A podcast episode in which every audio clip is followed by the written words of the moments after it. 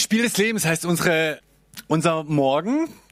Und wie das Spiel, das Leben so manchmal spielt, das kommt anders, als man geplant hat, erhofft hat oder erwartet hat. Ich weiß nicht, ob ich meine Hoffnung noch aufgebe äh, auf diesen kurzen Clip, den wir haben. Nee? Ah. Dann bin ich einfach kurz ruhig. ピッ!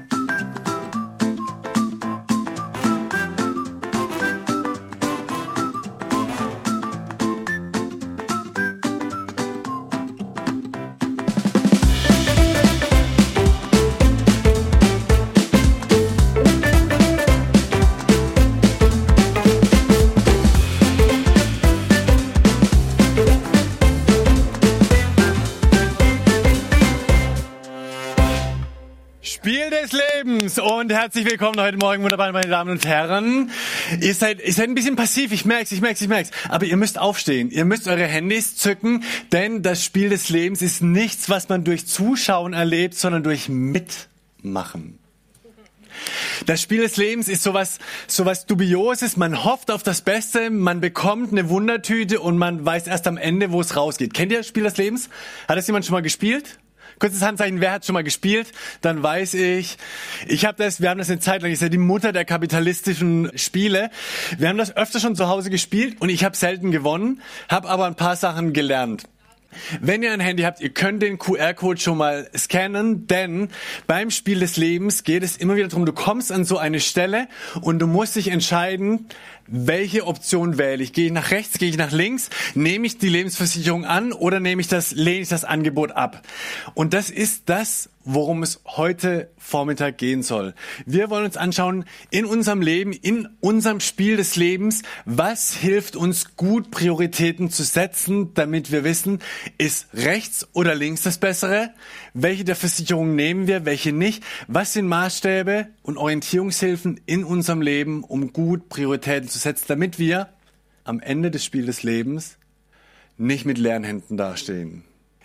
Und wir wollen euch da heute ein bisschen emotional mit reinnehmen. Und zwar haben wir uns Folgendes überlegt. Also, versetz dich mal kurz in dein Leben hinein. Ja? Bist du schon angekommen bei dir? So, du bist du. Und du hast einen Arzttermin. Und du bist bei dem Arzttermin.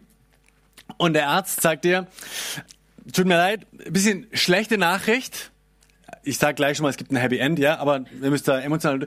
Schlechte Nachricht, du bist krank. Die, die Krankheit ist, na, wie soll ich sagen, äh, du stirbst nicht sofort, aber wahrscheinlich innerhalb des nächsten halben Jahres. Äh, ziemlich sicher eigentlich. Außer, du lässt dich auf dieses neue medizinische Verfahren ein, das leider von den Krankenkassen noch nicht genehmigt und damit auch noch nicht von den Kosten übernommen wird. Kostet 50.000 Euro. Die Behandlung ist aber ziemlich erfolgsversprechend du denkst, Alter, äh, muss man erstmal setzen lassen, braucht ein bisschen, lass es mal in dich reinzickern. Okay, was hast du? Entweder ich sterbe oder ich krieg irgendwoher 50.000 für die OP. Gehst nach Hause, gehst am Briefkasten, routinemäßig, machst den Briefkasten auf, liegt da ein Kuvert drin. Mit Geld. Rat mal, wie viel? 50.000 Euro. Und denkst, wow, wow. Wow. Und du gehst den Briefstapel weiter durch und dann ist da noch ein zweiter Brief drin. Du machst den auf. Der ist von einem bekannten Reiseunternehmen und die bieten dir die Reise deines Lebens an. Das, wovon du mit Kommilitonen, mit Freunden, mit schon immer geträumt hast, das wäre dein Lebenstraum, diese Reise mal zu machen. Es wäre die Erfüllung, ganz zu schweigen von all dem Neid, der dir zufällt über Insta, wenn die sehen, wo du deine Bilder postest. Aber das ist auf deiner Bucketlist immer ganz oben gewesen. Wie entscheidest du dich? Ach, habe ich schon gesagt, was die Reise kostet? Ratet mal. 50.000 Euro. Schnäppchen. Und jetzt meine Frage für dich, deswegen der QR-Code, wenn du ihn schon gescannt hast. Ah, stimmt ihr schon ab? Ihr könnt doch gar nicht abstimmen, bevor ich euch erklärt habe, worum es geht. Wie seid ihr denn drauf? Was würdest du machen? Äh, die lebensrettende OP wählen oder die Reise deines Lebens machen? Von diesen 50.000. Jetzt habt ihr nämlich auch gecheckt, ach, die Krankenkasse zahlt das gar nicht, ne? Die mit der Reise des Lebens sagten, zahlt doch die Krankenkasse. Ach. So, äh, stimmt mal ab, wenn, wenn ihr nicht eh schon abgestimmt habt. Und dann schauen wir mal, wie seid ihr denn so drauf? Ja, ich glaube, für viele ist es gut, dass sie heute hier sind. Oh, ich verliere mein Mikro.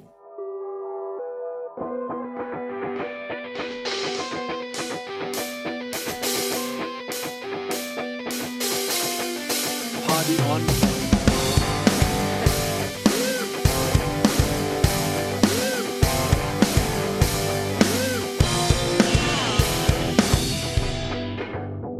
Ist der Podcast der Jungen Kirche Berlin-Treptow. Wir wünschen dir eine spannende und ermutigende Begegnung mit Gott.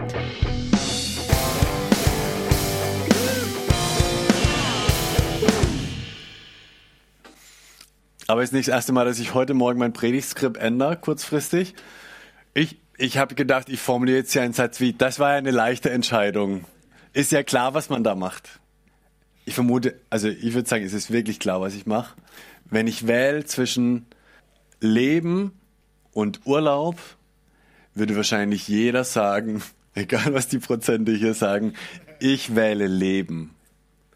Weil, hey, ganz ehrlich, was ist der größte Urlaub im Vergleich zu Leben, zu Nichtsterben? Da ist es, finde ich, offensichtlich, aber in anderen Situationen ist es ja nicht ganz so offensichtlich, wie setze ich denn meine, worauf setze ich meine Prioritäten? Ganz, ganz simple Sachen wie, wenn du Schüler bist, biete ich, biete ich meinem Klassenkameraden Lernhilfe an in dem Fach, wo ich gut bin, er nicht am Samstagmittag, oder gehe ich mit meiner Clique lieber weg? Wenn du studierst, worauf setzt du deine Prioritäten nach deinem Abschluss? Weiter studieren oder einen Job finden und Geld verdienen? Wenn du arbeitest, worauf setzt du deine Prioritäten? Wenn du merkst, dass dein Chef einen Mitarbeiter falsch einschätzt und er dadurch, dein Kollege, keine Aufstiegschancen bekommt, was machst du? Gehst du zu deinem Chef hin und sagst du, ich glaube, du schätzt den falsch ein oder spekulierst du darauf, dass du die Aufstiegschancen bekommst? Ihr Eltern zu Hause, frisch geboren, worauf setzt ihr die Priorität? Wie entscheidet ihr, wie lange einer von euch beiden zu Hause bleibt, um zu erziehen und für das Kind da zu sein oder wieder arbeiten zu gehen? Oder einfach nur heute Abend um so und so viel Uhr noch eine Episode gucken oder schlafen gehen. Es sind ja manchmal die kleinen und großen Entscheidungen, die es uns abverlangen, Prioritäten zu setzen und es manchmal, ich finde, knifflig ist. Was ist das Bessere? Worauf setze ich meine Prioritäten? Damit wir am Ende des Lebens, am Ende des Spiels des Lebens nicht mit leeren Händen dastehen. Und ich möchte euch heute Morgen in den Bibeltext mit reinnehmen, wo, das nennt sich, das nennt sich, glaube ich, Lernen am Modell, um, um an dem, wie Jesus mit einem, mit einem Mann umgeht, vielleicht ein paar Dinge zu entdecken, die, die uns helfen, wie wir Prioritäten in unserem Leben gut setzen können, sodass wir eben am Ende des Lebens nicht mit leeren Händen dastehen. So, also seid ihr bereit für die Reise? Und zwar, wir gehen rein ins Matthäusevangelium ähm, und ich lese mal einfach vor, das kommt hier auch gleich. Ein junger Mann kam mit der Frage zu Jesus, Lehrer, was muss ich Gutes tun, um das ewige Leben zu bekommen? Jesus entgegnet, wieso fragst du mich nach dem Guten? Es gibt nur einen, der gut ist, und das ist Gott. Wenn du den Weg gehen willst, der zum Leben führt, dann befolge seine Gebote. Welche denn? fragt der Mann. Und Jesus antwortet, hm, du sollst nicht töten, du sollst nicht die Ehe brechen, du sollst nicht stehlen, sag nichts Unwahres über deine Mitmenschen, ehre deinen Vater und deine Mutter. Übrigens, nächste Woche ist Muttertag. Ähm, und liebe deine Mitmenschen wie dich selbst. An all das habe ich mich gehalten. Aber was fehlt mir noch? wollte der junge Mann wissen. Jesus antwortete, wenn du vollkommen sein willst, dann geh, verkauf alles, was du hast und gib das Geld den Armen. Damit wirst du im Himmel ein Reichtum gewinnen, der niemals verloren geht. Und dann komm und folge mir nach. Als der junge Mann das hörte, ging er traurig weg, denn er besaß ein großes Vermögen. Uh, Jesus und Besitz. Da kann man viel über Prioritäten setzen lernen. Aber bei dem Text, aus dem wurde schon ganz viel gemacht und ich glaube auch ein paar ganz wilde Dinge, die nicht stimmen, wage ich mal zu sagen. Was, was man aus dem Text rauslesen könnte, wäre ja, Reiche kommen nicht in den Himmel. Hm? Stimmt aber nicht. Also die Jünger sind danach völlig irritiert und so, oh, wer soll dann jemals in den Himmel kommen überhaupt und so weiter und so. Und dann sagt Jesus ja dieses, ähm, bei den Menschen ist es unmöglich, aber bei Gott ist alles möglich. Also, und zum Beispiel, wir haben ja im Neuen Testament Jesus, der mit Menschen wie Zachäus unterwegs ist, einer der reichsten Männer Jerichos, der es schafft, sein Leben ganz Jesus anzuvertrauen obwohl er reich ist. Also ich glaube, es stimmt nicht, dass Reiche nicht in den Himmel kommen. Ähm, manche behaupten auch, das ist so ein typischer Text, das sagt nämlich was ganz Wahres, Reichtum ist schlecht. Quatsch, glaube ich nicht. Ich glaube nicht, dass Jesus der Meinung ist, dass Reichtum schlecht ist. Im Gegenteil, er kann das auch mal genießen. Also Jesus war selbst gewohnt, gewählt, ich glaube relativ arm von dem, wie er gelebt hat. Aber er hatte kein Problem mit Reichtum an sich. Da gibt es zum Beispiel diese, diese namenlose Frau, die, die eines Tages reinkommt, wo sie alle sitzen und die dann so ein, so ein Ölfläschchen, Balsamölfläschchen über ihm ausgießt, in, in Salb nennt man das. Und dann steht drin, dass, dass, die, dass dieses, diese Bodylotion ein, ein mittleres Vermögen gekostet hat. Und Jesus hat kein Problem damit, dass jemand Vermögen ausgibt für was Gutes. Und vermutlich noch ein größeres Vermögen vielleicht dahinter stehen hat. Oder was man auch, äh, genau, ich glaube nämlich auch nicht, dass Geld den Charakter verdirbt. Ich glaube eher, Geld macht den Charakter sichtbar. Äh, drittes, was der Text nicht sagen will, Jesus hat was gegen Reiche. Ich glaube, das stimmt auch nicht. Im Gegenteil, wenn wir anschauen, mit welchen Menschen Jesus zu tun hatte, dann hat er mit allen Arten von Menschen zu tun. Jesus hat nichts gegen dich, weil du reich, arm, intelligent, dumm, groß, klein, welche Kategorie auch immer du wählst, nimmst. Jesus hat nichts gegen Reiche. Wir hatten schon von Zachäus, jemand wie Nikodemus, ähm, Männer, die reich waren und die in Jesu Umfeld willkommen waren und die zu seinen Jüngern, zu seinen Nachfolgern gezählt haben. Aber jetzt direkt, okay, Vorrede lang genug, worum geht's denn in der Story? Mit Spiel des Lebens und Prioritäten setzen. Ähm, ich möchte euch damit reinnehmen. Jesus führt diesen jungen Mann nämlich einen Weg und ich dachte beim Vorbereiten, ah, das ist ein cooler Weg, der, der kann uns wirklich helfen, gut Prioritäten zu setzen. Und zwar fängt er so ein Frage- und Antwortspiel an. Also, der Mann, äh, genau die nächste. Der Mann sagt ja, hey, äh, du, ewiges Leben, wie kriege ich das? Und dann antwortet Jesus, hä, muss halt die Gebote befolgen von Gott, ja? Dann sagt der Mann wieder, hey, welche Gebote? Und dann sagt Jesus, na, und dann zählt er ja fünf auf, interessanterweise fünf der zehn Gebote. Und er nimmt aber die zweite Hälfte der zehn Gebote. Das sind die, die sich gar nicht damit befassen, wie das Verhältnis zwischen, zwischen Gott und, und Menschen ist, sondern wo es um rein zwischenmenschliche Dinge geht. Ja, nicht stehlen, Vater und Mutter ehren und, und all die Sachen, die er dann aufzählt. Äh, und dann sagt der Mann, check, habe ich alles geschafft. Da denke ich jedes Mal, Respekt. Echt, echt Respekt. Du hast die und ich nehme das dem ab, dass der das erledigt hat, dass der das geschafft hat. Und trotzdem sagt der Mann, habe ich alles gemacht, aber mir fehlt was. Irgendwas fehlt noch. Was muss ich noch machen? Es muss mehr geben, als einfach diese Gebote zu erfüllen, als alles richtig zu machen, als perfekt zu sein. Perfekt sein erfüllt mich nicht. Und dann sagt Jesus, okay, bist du bereit für Next Level? Und dann, was sagt er zu ihm? Verkauf alles, gib's den Armen und folg mir nach. So, jetzt kommt die Übertragung. Das Raster, wie wir, wie es uns helfen kann, Prioritäten zu äh, setzen. Ich denke, Jesus fängt am Anfang mit der Grundfrage an. Willst du erfülltes Leben? Bei allem, wie wir Prioritäten setzen in unserem Leben, glaube ich, ist es gut, wenn wir uns am Anfang diese Frage stellen, willst du ein erfülltes Leben führen? Sei ehrlich zu dir. Hast du Sehnsucht danach? Willst du das? Das ist der Anfangspunkt von diesem reichen Jüngling. Und ich glaube, das ist der Anfangspunkt von ganz vielen auf ihrer geistlichen Reise durch das Spiel des Lebens. Dass sie merken, ich habe Dinge, die sind eigentlich gut, aber eine Leere bleibt, eine Sehnsucht bleibt. Also, Grundfrage, willst du ein erfülltes Leben führen? Ja.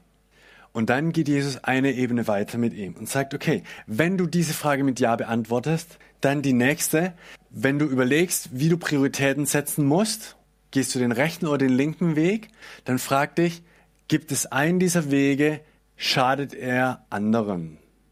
Das ist das, was Jesus abfragt mit diesen Geboten 5 bis 10 oder 6 bis 10. Ja?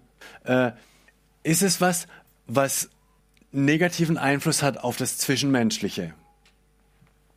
Nein? Super. Eine der Prioritäten hat es negative Auswirkungen, dann lass sie. Und dann das dritte Raster fördert es dein Vertrauen auf Gott, äh, dein Vertrauen zu Gott heißt das richtig, ne? Also fördert dieser Schritt, dass dein Vertrauen zu Gott wächst. Weil das ist letztlich der Kern von dem, was Jesus hier dem jungen Mann als Challenge setzt. Es geht im Kern nicht darum, das Entscheidende ist nicht, dass er alles verkauft oder dass es den Armen gibt. Das ist alles gut, aber Armut alleine bringt dich nicht näher zu Gott. Sondern das Entscheidende ist, dass für diesen jungen Mann dieser Besitz, das ist, was ihn hält, was ihn bindet, was, was er nicht loslassen möchte. Und deswegen challenge Jesus ihn, dass er das loslässt, so damit seine Hände überhaupt erst frei werden, von Gott zu empfangen, was Gott für ihn vorbereitet hat. Gib alles, was du hast, den Menschen. Das ist noch nicht die neue Qualität, sondern komm und folge mir nach. Das ist der Schlüssel. Ähm, das ist das Meer, das die Erfüllung, das das ewige Leben bringt. Jetzt sagen Jetzt sagen einige hier wahrscheinlich, boah, das ist voll gut. Ich habe gar kein großes Vermögen. Ja, ich weiß jetzt nicht, ob ich Glückwunsch sagen soll oder tut mir leid. Ich gönn's dir, wenn du ein großes Vermögen hast, weil vielleicht Vermögen gar nicht der Punkt ist in deinem Leben, der, der hält. Das können ganz unterschiedliche Sachen sein. Die Kunst ist da ehrlich vor uns selbst zu sein, ob es, ob es Dinge sein können wie, wie Familie, die dich zurückhält, das Vertrauen ganz auf Jesus zu setzen oder, oder dein Job oder, oder Freunde oder, oder Gesundheit oder deine Herkunft, Religion, ähm, was immer dich zurückhält, dein Vertrauen ganz auf Jesus zu setzen, ganz zu sagen, okay, ich folge dir nach, Jesus, du bist Prio 1 in meinem Leben. Das ist das, was Jesus bei diesem jungen Mann challenged mit dem Reichtum. In der Bergpredigt sagt Jesus, denn wo dein Schatz ist, da ist dein Herz. Und die Einladung, die wir am Anfang dieser Reihe dir geben möchten, ist, pack deinen Schatz zu Jesus. Ein Moment für dich persönlich, ähm, um das mal kurz durchzurastern, oder vielleicht ist in deinem Hinterkopf schon dieses eine Feld. Ähm, was musst du lassen oder loslassen, um mit, mit leeren Händen vor Gott zu stehen? Was musst du lassen oder loslassen, um mit leeren Händen vor Gott zu stehen? Und nach einer Minute wird Nathanael hier weitermachen und wird dich einladen, genau mit dieser Sache zu Jesus zu kommen und dass wir dann zusammen Abendmahl feiern. Was ist die Sache, die du lassen oder loslassen musst, um dein Vertrauen ganz offen zu setzen?